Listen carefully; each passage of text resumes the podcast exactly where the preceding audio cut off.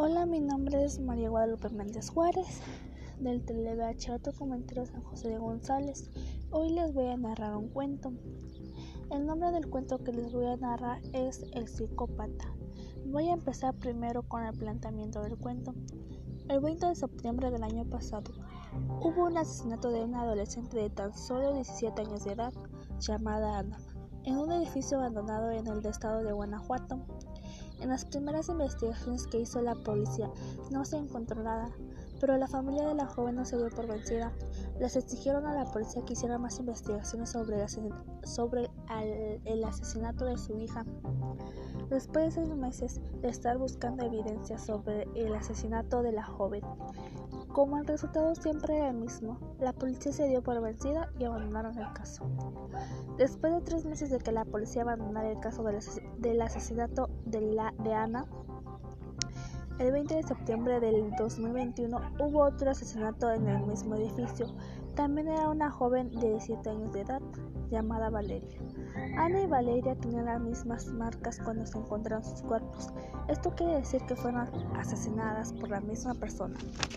La policía decidió abrir nuevamente el caso de Ana para poderlo investigar junto con el nuevo caso de Valeria. Pero esta vez la policía no se iba a hacer cargo de esos dos casos. Esta vez los dos casos los iba a tomar un detective con más experiencia sobre estos casos. La familia de Ana y Valeria estuvieron de acuerdo con un detective tomar el caso de sus hijas, ya que la policía no les, no les daban resultados de nada.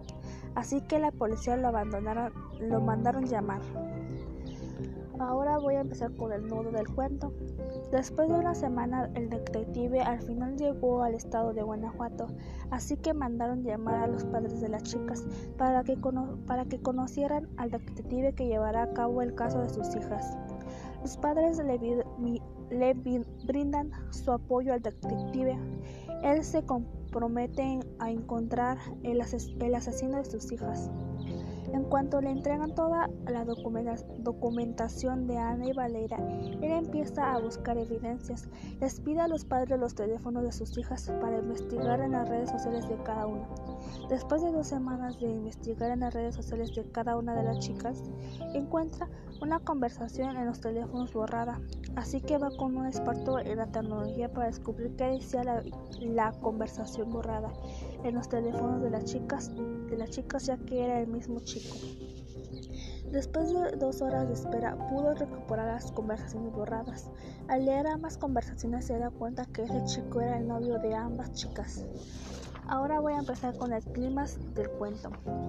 Dos, dos, días antes de los asesinatos de Ana y Valeria, tuvieron una conversación con su supuesto novio, donde él las citaba en un departamento para conocerse por primera vez. Ellas estuvieron de acuerdo con ese encuentro, así que les citó un día antes de su muerte. El detective al terminar de leer las dos conversaciones de las dos chicas fue a ese edificio donde él las había citado. Le pidió al dueño del edificio que les mostrara las grabaciones del 20 de septiembre del año pasado y el 20 de septiembre de este año. Al momento de estar revisando ambas grabaciones, él se da cuenta de que después de una hora nada más sale el chico, la chica no. El detective sigue, sigue mirando las grabaciones y se da cuenta que la chica de ambas grabaciones todavía no sale. Después revisa las cámaras del estacionamiento y se da cuenta que el chico regresa en una camioneta toda tapada en ambas conversaciones. El chico se sube al elevador y entra al departamento. Dura mucho para salir. Cuando al fin, al fin sale, sale cargando en ambas grabaciones un bulto grande. Él no baja por el elevador, sino por las escaleras. Al llegar al estacionamiento, sube ese bulto que trae cargando y se va. Ahora voy a empezar con el desenlace del cuento. El detective pide refuerzos para atrapar al criminal. Cuando finalmente lo atrapa, llaman a las familias de ambas chicas. Ellos rápidamente van a la estación de policías.